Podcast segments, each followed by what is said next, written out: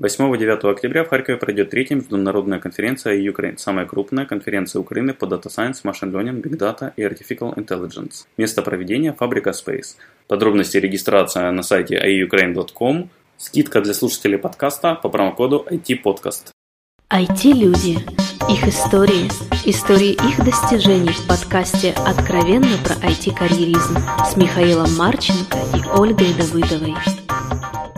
Всем привет, это 273 выпуск подкаста «Откровенно про карьеризм». С вами Ольга Давыдова и Михаил Марченко. Дорогой гость, просто представься, кто ты, где, чем занимаешься. Меня зовут Антон, я работаю в компании Insart, фронтенд-разработчиком. И я очень доволен тем, что я там и работаю фронтенд разработчиком. И пока мы общались перед записью, несмотря на все успешные попытки Оли схарить Антона, походу он такие будет там дальше работать. Да, запись он начал именно с этого. Вот это лояльность.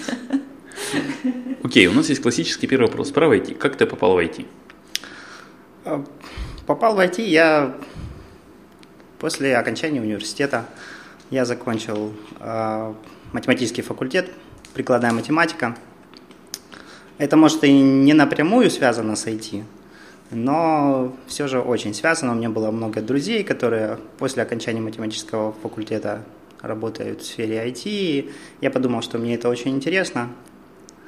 Э, немного подчитал сам, подучил и пошел работать. А учился ты в Донецке, так? Да, закончил Донецкий национальный. Ты вообще из Донецка?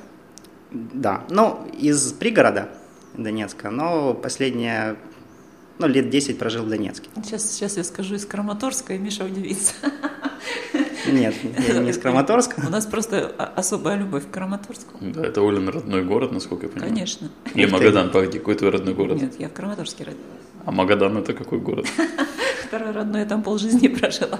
Краматорск. Я часто бываю в Краматорске. Проезжаю мимо, когда еду в Димитров, свой родной. Вот, вот, земляк еще, ко всему прочему. Оля, все будет Донбасс, я уже понял тебя. А, окей, отлично. А образование у тебя техническое или нет? Да, ну, математическое. А как? вот, кстати, а можно я спрошу? Нет. Не, запла... не, не запланировано. Вот на твой взгляд, а почему в Донецке IT а, не было развито вот почему-то. То есть вот для меня это тоже вуз, интерес, очень интересный вуз хороший, вопрос. уровень подготовки отличный, а IT ну практически не было. Я сравниваю с Харьковом. Население ну примерно одинаковое было, а вот как бы вот мне сложно ответить на этот вопрос, хотя людей действительно достаточно много было, которые хорошие специалисты. Может, просто еще не, не развилась ну, индустрия. Я, мне сложно ответить на этот вопрос. Ну, вот для меня тоже загадка. Все, можно теперь по плану. Окей. Okay. А твое образование как-то подготовило тебя к работе? А, в основном морально. Честно говоря, мне кажется, что практические знания, которые я получил в университете, я использую, может быть, 3-5%. А непосредственно вот то, что я учил, на практике могу использовать. А, но больше меня подготовило это с той точки зрения, что я познакомился со многими людьми, которые меня как-то направили в моей профессии. И вообще математический факультет дает очень хорошее мышление математическое, за что я тоже математическому факультету очень благодарен. Вот. Но с практическими знаниями, а именно программированием, там, конечно, беда. По крайней мере, в нашем университете. Хорошая математика, но плохое программирование. Наверное, мало в каких вузах есть хорошее программисты сейчас, которые преподают, потому что они или уже свои курсы открывают, а, или в этих компаниях работают, наверное. Ну, можно сильно больше, я думаю, зарабатывать денег, как? не преподавая в ВУЗе. Ну, там ну же опять дети. же, курсы. Хорошо, окей. Как складывалась твоя карьера? С чего она началась? Моя карьера началась с того, что я после университета начал искать работу. Я умел верстать сайты. Это единственное, что я на тот момент э, умел, отправил несколько резюме в разные компании. Это как раз ВУЗ тебя научил? Э, нет, э, этому я научился сам. В ВУЗе этому меня не учили. Э, и в одной из компаний меня приняли, ну, где-то через неделю поисков, наверное, меня сразу туда приняли. И там я проработал три года. Это компания Intraweb. На данный момент, насколько мне известно, она не существует уже. Все разъехались из Донецка. Но в этой компании я научился первому своему опыту программирования. Ну, верстка, потом было больше программирования. Ты работал больше с отечественными клиентами или западными заказчиками, или восточными, может? Первые три года в Инсарте только отечественные заказчики. Инсарте? Ой, в Инсарте, в Интровебе, похожее название. Что-то, что-то есть действительно. И как оно, ну, не, прикольнее или не прикольнее работать, когда ты можешь проще понять и увидеть проблемы кастомера? А, прикольнее работать с, э, с отечественными. да. Сейчас Нет, с отечественными, честно говоря, вообще не прикольно работать. Потому что они, ну, они достаточно требовательные и, и излишне требовательные бывают, а не понимая сути, часто задают такие очень, э, ну, выносят мозг, проще говоря. Просто у меня был опыт и э, фриланса с иностранными заказчиками, это совершенно разные уровни, подход. Я надеюсь, что однажды и наши заказчики дорастут, может быть, до уровня, когда с ними будет проще работать. Слушай, а к слову, тяжело было начать фрилансить еще или нет к основной работе? Um, в какой-то степени, конечно, тяжело, но вполне реально, возможно. Это такой тоже после интровеба у меня новый этап начался. Я понял, что я дорос до определенного уровня, и дальше мне нужно либо менять работу, какой-то более интересный масштабный проект искать, а, либо попробовать фриланс. Я решил попробовать фриланс, потому что там это позволяет не просто развиваться как программист, но также и личные качества развивать. Лидерские, я, у меня была цель впоследствии собрать команду, чего я, в общем-то, и достиг. В Донецке у нас была маленькая команда, но она была, и мы работали. Вот. Но фриланс это очень интересно. Я думаю, что это классный опыт. Окей, э, почему ты научился за три года верстки? Я научился верстать качественно, uh, обращать внимание на детали, научился рисовать дизайны, uh, видеть потребности пользователей, ну, клиентов в том, чтобы создавать этот дизайн. Ну, вот это, наверное, основные вещи. А чем качественная верстка отличается от некачественной? А, качественная верстка, а, ну, во-первых, сайт легко а, расширять, если нужно дописывать что-то. А он не разваливается, когда его смотришь на разных а, дисплеях. Мобильный дисплей, планшет, большой монитор, маленький монитор. А, он не разваливается, когда взаимодействуешь с UI, э, когда кликаешь там разные выпадающие меню, то есть все работает гладко, красиво. Вот это, наверное, основные такие вещи. Окей. Okay. Куда ты дальше двинул из интровеба? Вот из интровеба я пошел как раз во фриланс. Я решил попробовать. Первые несколько месяцев было тяжело найти первый проект, зацепиться где-то. Я попробовал а, русскоязычный фриланс, фриланс.ру, нашел там несколько проектов. Мне очень не понравилось работать с русскоязычными клиентами. Я решил попробовать все-таки англоязычный, не то, что, не, несмотря на то, что мой уровень английского был достаточно низок на тот момент. А, но, тем не менее, за пару недель я нашел одного клиента, который был, с которым работал потом впоследствии, впоследствии три года. А еще достаточно Хороший клиент. А почему вот. перестал работать?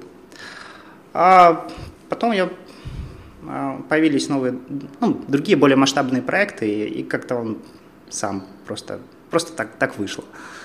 То есть, Бросил ты его? Нет, мы с ним общаемся, поздравляем друг друга с днем рождения, там, вот. А, но просто мы выросли из этого клиента, так скажем. Это уже на тот момент была такая небольшая компания в Донецке у нас. Сколько людей? Три. Три. Ну, очень был, на, был напарник, еще одного человека мы взяли. Назывались мы Just Pro. Такое музыкальное И название. больше уже нету этой компании? Нет. Мы после того, как в Донецке э, начались военные действия, мы разъехались в разные города, попробовали какое-то время работать удаленно. Это оказалось сложным. Э, и решили, что как минимум на какой-то период мы пойдем каждой своей дорогой. Возможно, в будущем мы снова сойдемся, но не знаю, пока. неизвестно. Как проходил для тебя переезд из Донецка с поиском работы совсем? О, это тяжелый период. Я еще тогда женился, и мне нужно было подготовиться готовиться к свадьбе, искать работу. Но я думал, что я буду в Харькове заниматься фрилансом, продолжать. Почему ты выбрал Харьков, к слову? Я слышал, что здесь очень хорошо развита IT, одна из причин. И вторая, очень важная причина, а, моя жена поступила учиться в консерваторию в Харькове. И мы решили тогда, Харьков так Харьков, почему бы и нет. То есть твоя жена учится, а ты зарабатываешь деньги? Получается так. Ничего не поменялось? Нет. Сочувствую. Почему? Сам, сам такой знаю, это тяжело. Ну да, в какой-то степени. Но хотя я понимаю, что образование это очень важно. И я очень рад, что моя Оля, жена учится. я вижу Олины удивленные глаза. Вставь свои 5 копеек, ты же хочешь. Ты, ты будешь сдерживаться. Да, ну хорошо, ладно. А, окей, а когда появилась у тебя Salsa Labs? Salsa Labs – это проект Инсарта. А, собственно, я пришел в Инсарт на этот проект. А, получается, полтора года, ну, больше немножко, чем полтора года назад. И в Инсарте я работал только с этим проектом, продолжаю на нем успешно работать. Надеюсь, что и дальше буду. Окей, собственно, как к тебе пришел Инсарт тогда? О, это тоже интересно было. Я решил попробовать все-таки отправить несколько резюме, когда переехал в Харьков. Хотя я ну, думал, что если попадется какой-то хороший вариант с работой, то я буду работать э, в компании. Если нет, то я буду продолжать фрилансить. Инсарт э, пригласил меня на одно собеседование, потом на другое собеседование, потом на третье собеседование. И за день до свадьбы они мне сделали офер. И я подумал, что... И ты сказал «да». Да, я сказал «да». И там получается, через неделю после свадьбы я первый раз вышел на работу. А вот ты сказал, э, попадется интересное предложение. А как вот ты определял бы, что это предложение интересное? Ну, те технологии, с которыми мне предлагали работать, они были для меня вызовом определенным, потому что я тогда практически не знал фреймворк AngularJS, с которым я работаю. Я подумал, что это очень крутая возможность научиться. То есть, если они готовы будут меня взять практически без опыта, то это классная возможность для меня научиться. А в плане вот ответственности, но ты подписываешься на работу, в которой ты не специалист. А если не справишься? Ну, на самом деле, когда работаешь в компании, ответственности в разы меньше, чем когда работаешь сам на фрилансе. Поэтому в этом смысле мне даже проще стало. То есть висит компания, а ты ну, не смогла, да? Компания, да, несет за меня ответственность, по сути. Если они меня взяли, они же знали, кого они берут. Ну вот. Но, насколько я понимаю, все сейчас все равно довольны. Как... Ты уверен? Ты проверял? Ну, раз я тут уже больше, чем полтора года работаю. Как быстро ты с ангуляром освоился? Где-то за три месяца, может быть, я уже свободно себя чувствовал. Окей. А как ты думаешь, а, точнее даже не как думаешь, то есть ты, получается, работая на фрилансе, был очень свободным человеком, да? Ну, то есть ты сам определял, когда работать, с кем. Сколько. Сколько. Почем. Как, как часто. Почем, да, тоже. Вот. Как, когда ты переходишь в компанию, ты же, получается, лишаешься чертовой тучи свободы ради того, чтобы гарантированно иметь зарплату в конце месяца. И то, скорее, типа гарантированно. Да, но э, во-первых, никто меня не держит здесь, я могу уйти на фриланс в любой момент. А, во-вторых, в IT, в частности в инсарте в особенности, достаточно много свободы все равно, хотя меньше, конечно, чем на фрилансе, но все равно. То есть могу иногда работать удаленно. А, нет э, такого, что ты приходишь четко там в 9 утра и не минутой позже, то есть ты можешь раньше, можешь позже, там час-два часа прийти. То есть определенный уровень свободы есть все-таки. Ну, опять же, когда ты на фрилансе, по идее, у тебя намного больше разнообразия проектов, чем в одной компании. Ты, по идее, на одном, ну, в лучшем случае, двух проектах работаешь. Да, но а, уровень этих проектов все-таки ограниченный. То есть, как, если ты один, ты не потянешь очень большой проект. А, поэтому тоже я во фрилансе в определенный момент тоже уперся в то, что я как программист больше не развиваюсь. То есть я научился находить проекты, я научился э, делать э, проекты, которыми довольны заказчики, но уровень этих проектов, он, ну, такие, определенный был и выше сложно было. Нужно было либо набирать большую команду, а, либо, чтобы развиваться как программист, идти в другую компанию, в которой есть большой проект. Ну, а ты не думал пойти как sales, если ты уже научился находить проекты, насколько я знаю, это намного более важная часть, чем программировать просто. Или нет, Оль? И выгодная. Выгодно? Конечно, они же привязаны к прибыли. Да? Честно говоря, я научился, но не могу сказать, что я в этом профи. Я всегда хотел отдать кому-то эту сферу, потому что мне это, во-первых, неинтересно, а во-вторых, не, не так сильно и получается, как хотелось бы. Так, а почему-то ты еще раньше не ушел в компанию, был так долго на фрилансе? А, ну, мы начали строить свою компанию, мы думали, что мы будем продолжать это делать долго. Но вот э, обстоятельства, сложившиеся в Донецке, вынудили нас разъехаться, и я решил, по крайней мере, на какой-то период поработать в компании. Но я надеюсь, что я вернусь к этому еще. И тогда будешь за себя нанимать? Думаю, да. Так проще. Окей. А с какими технологиями тебе пришлось успеть поработать, кроме Angular? А, ну, чистый JavaScript, э, jQuery это то, что я первое время работал. А позже э, немного на PHP писал, UI а, фреймворк, и немного, немного Rafael.js было. Что, еще? что интересно в этих фреймворках для тебя? То есть в том плане JS, по-моему, это довольно специфическая тема, хоть она и сейчас в тренде. Но что тебя в ней... Миша, не завидуй. Завидую, завидую. То, что она... То, что она... Я пойду, я пойду на курсы по Advanced этот, JavaScript, наверное, онлайновые, чтобы перестать завидовать. Кстати, я веду курсы в Инсарте, можно ко мне, если что. Есть онлайновые. Да, можно и онлайн устроить. А, мне нравится то, что это позволяет взаимодействовать с визуальным интерфейсом, а меня это очень привлекает. И хотя мне постоянно люди разные вокруг предлагают больше уйти в бэкэнд и разрабатывать больше логику, э, но мне почему-то больше ближе это визуальный интерфейс. JavaScript. Но это же проще, чем бэкэнд. Проще, да нет, я бы не сказал. То, как, какие обороты сейчас набирает JavaScript и какие проекты на нем пишутся, то...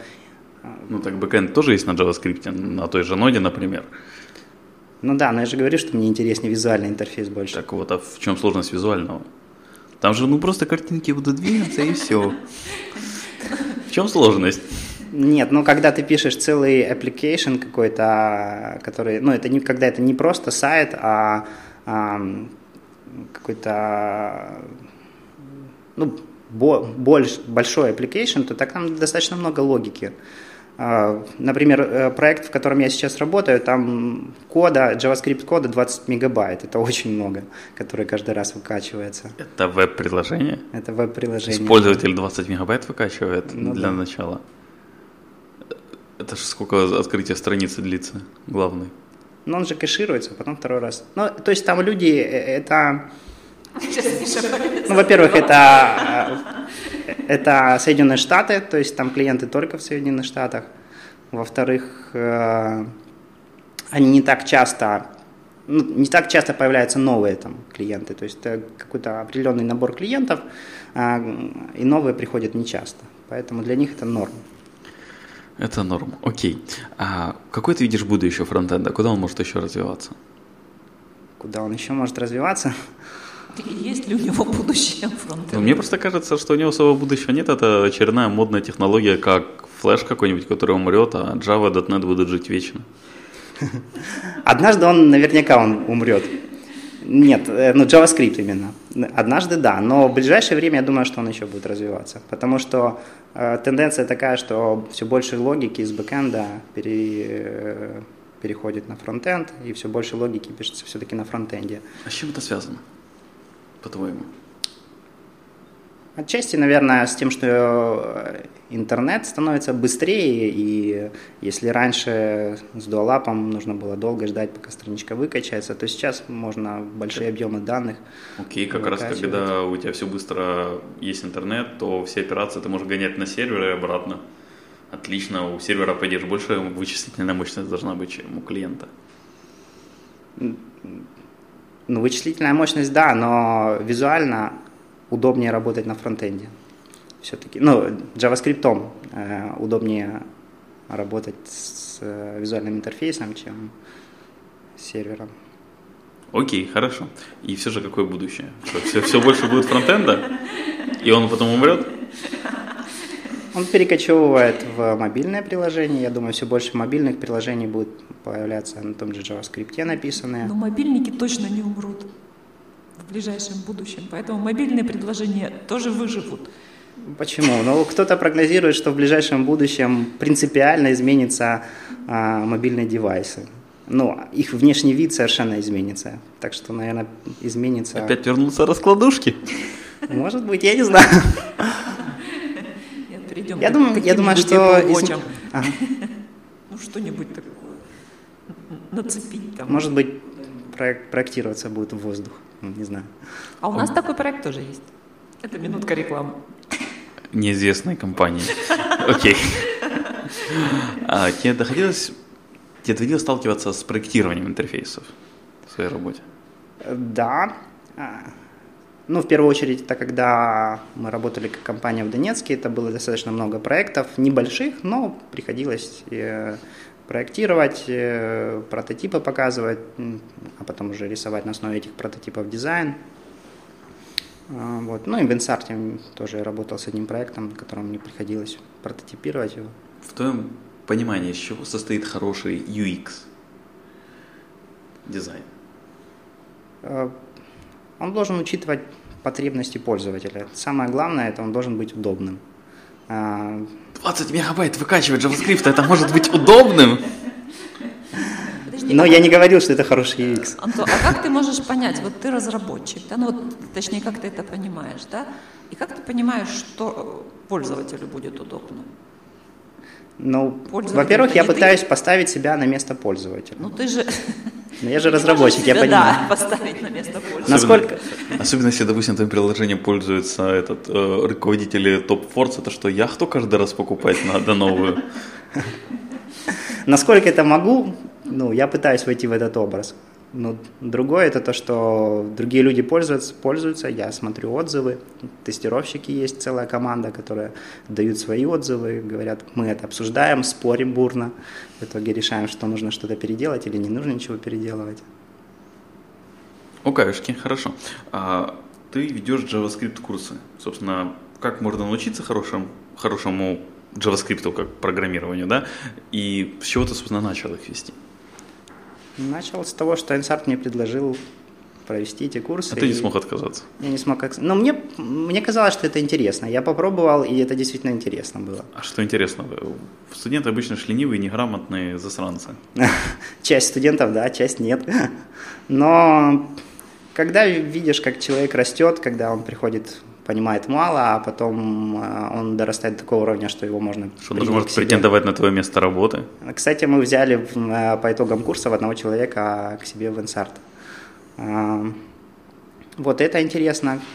Ну, кроме того, мои собственные знания, они упорядочиваются, когда я готовлюсь э, э, к, э, ну, э, к преподаванию, к курсам, то это как-то укладывается по полочкам в моей голове тоже. Я смотрю, где у меня, может быть, были пробелы или куда мне нужно дальше пойти развиваться. То есть это помогает мне тоже развиваться. Окей. А студентам легко получается учить JavaScript? И Это им приятно, интересно? Если им это нравится, то да, если нет, то, то нет. А кому обычно нравится JavaScript? Это же такой неудобный язык по сравнению с богоподобной Java.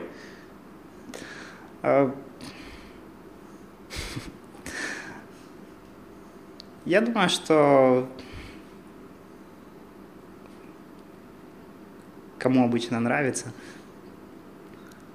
Ну, вот из твоих студентов, ты их можешь как-то классифицировать, кому больше заходит JavaScript, и он остается на нем? Кто может стать хорошим JavaScript-ером? То я думаю, что любой человек может стать хорошим JavaScript. Даже Оля?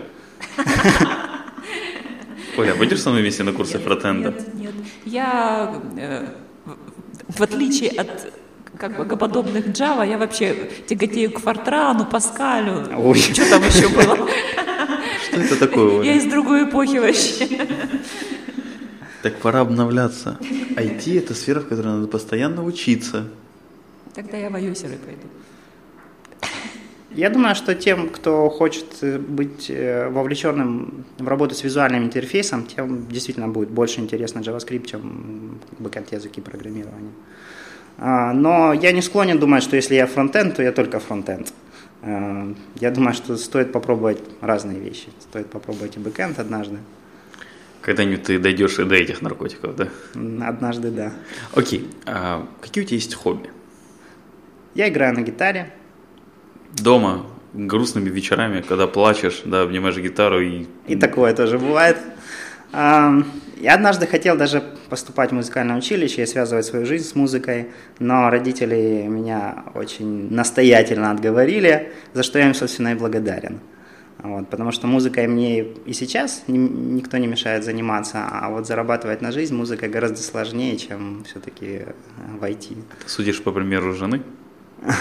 Ну, жена даже еще не пыталась. Она в консерватории учится, она еще не пыталась даже работать. То есть ты, по сути, мечту родителей исполняешь в своей жене? Может быть. Может, как-то подсознательно. Окей, а ты пытался собрать какую-то, может, группу или еще что-то такое? Да, э, ну, у, нас, у меня не было никогда постоянно группы, в которой я играю. Но иногда появляется группа людей, с которыми я общаюсь, и мы думаем, а не поиграть ли нам что-то. Вот. И недавно мы такой группой собрались, это была, в частности, моя жена, она вокалом занимается, еще несколько человек, и мы поехали в Тернополь, опять же, к нашим друзьям, и записали там несколько песен. Действительно, в Харькове тяжело найти хорошую студию для записи, лучше ехать в Тернополь, не буду спорить с этим. Вот. Оль, ты не согласна? Я, я не знаю, как-то не, не пробовала записывать. Окей. Пробовала, пробовала, кстати. Этот, а, в LinkedIn у тебя указано, что ты волонтерил в христианских лагерях. Это что такое и как? Да, христианские лагеря – это то, что тоже является моим хобби, и я думаю, что я этим занимаюсь давно достаточно и буду еще заниматься. А, это возможность э,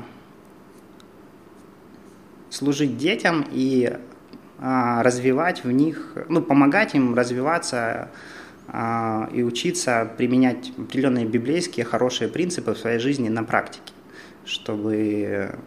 Ну, например, око за око, да, то есть если кто-то дал око, ты должен дать в ответ, правильно? Нет, нету такого библейского. Это не совсем библейский принцип. Разве это не из Ветхого Завета? Это ветхозаветний принцип в Новом ну, Завете. Библия состоит из Ветхого и Нового Завета, насколько я помню. Да, мы, но мы учим их, э, начиная с об, об, обыкновенных, чисто бытовых вещей, э, вплоть до того, что чтобы там... Мыть руки перед едой. Даже это, даже этому людей надо учить очень как часто. Как это относится к христианству, прости? Стирать носки, потому что э, христианство затрагивает абсолютно все сферы жизни. Значит, и оно прежде всего практично. К сожалению, у нас в современном обществе складывается такое мнение, что это что-то теоретическое, что-то такое духовное недосягаемое, что далеко от практической жизни. А. Слушай, вот я сегодня обновлял на серверах SSL сертификаты, очень долго долбался, чтобы GitLab нормально работал. Как вот христианство практически может мне в этом помочь? Я, конечно, чуть стол не расколотил, может, я был бы христианином, Ты был бы спокойнее. не постирал. Прости, с кем ты, с кем ты работал? С GitLab? Да.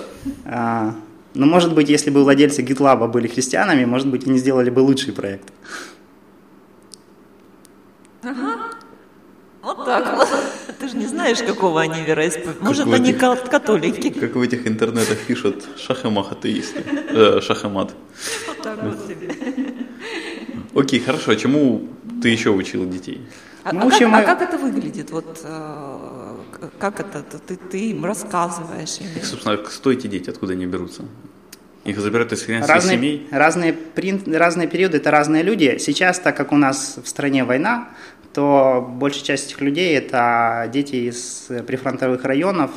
А, мы ищем спонсоров, которые могли бы оплатить им путевку, и мы бы могли их забрать, хотя бы на время вывести этих, из этих прифронтовых районов, в которых опасно, а, и чему-то их научить. А, ну и просто даже дать возможность отдохнуть. Сейчас как это выглядит, это у нас палаточный лагерь в Днепропетровской области, проходит 10 дней.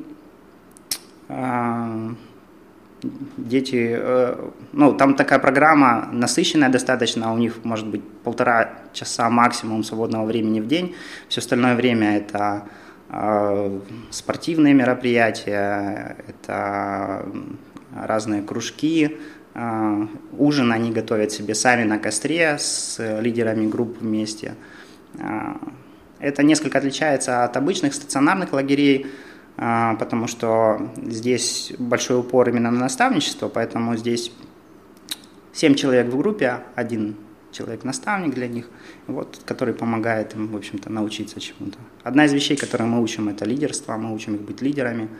И я думаю, что ну, такая деятельность, она поможет э, вырастить в нашей стране поколение небезразличных людей, которые будут э, развивать и двигать страну вперед как-то. Окей, интересно. А какие вот твои личные дальнейшие планы? Личные планы в сфере Можно работы? про все сказать. Про все. Ну, в ближайшее время я планирую работать, продолжать в Инсарте, потому что мне нравится проект, мне нравится эта компания. Я хочу развиваться в преподавании тоже. Я думаю, что дальше буду вести какие-нибудь курсы. Я планирую развиваться и в сфере волонтерства тоже. Вот этот лагерь, который мы делаем, мы хотим увеличивать его масштабы, больше заездов делать. Может быть, зимний какой-нибудь вариант такой сделать. Вот. Окей, посоветуй две книги нашим слушателям. Честно, с книгами у меня как-то очень плохо слаживается. Библия, Не наверное. умеешь читать? Библию я бы посоветовал. Окей. Я думаю, что это то, что должен каждый в жизни. А вторая Коран. Может быть. Ну, а что бы ты посоветовал? Я не читал Коран. А нам Коран не советовали. советовали. Тору совет. Коран советовали, советовали. да? А тебя не было, по-моему, на той записи. А. Вот. А вторая какая будет, Антон? Um, нужно вспомнить. Честно говоря, я не так много читаю, я очень пытаюсь больше читать, но мне как-то ну, очень тяжело даются книги. Я бы посоветовал «Братья Карамазовы». Я ее не прочитал полностью, к сожалению. Я прочитал где-то около половины, наверное, но однажды я ее осилю, я думаю. Отличный выбор. Посоветуй напоследок что-то, пожелай, не посоветуй, пожелай что-то хорошее нашим слушателям. Я желаю, желаю э, заниматься а, своим делом, которое приносит много удовольствия. А, я желаю не бояться пробовать что-то новое, а, просто брать, брать и делать. Если что-то хочется делать, просто начинать и делать, не думать о том, хватит ли у меня сил, ресурсов, э, все ли у меня есть для этого. Просто брать и делать. И я верю, все получится. Супер. Большое спасибо, Антон, что пришел, ответил на наши вопросы. Большое спасибо слушателям, что слушали нас. Все вопросы и пожелания мне на почту шами13 собака Всем спасибо, всем пока. Пока-пока.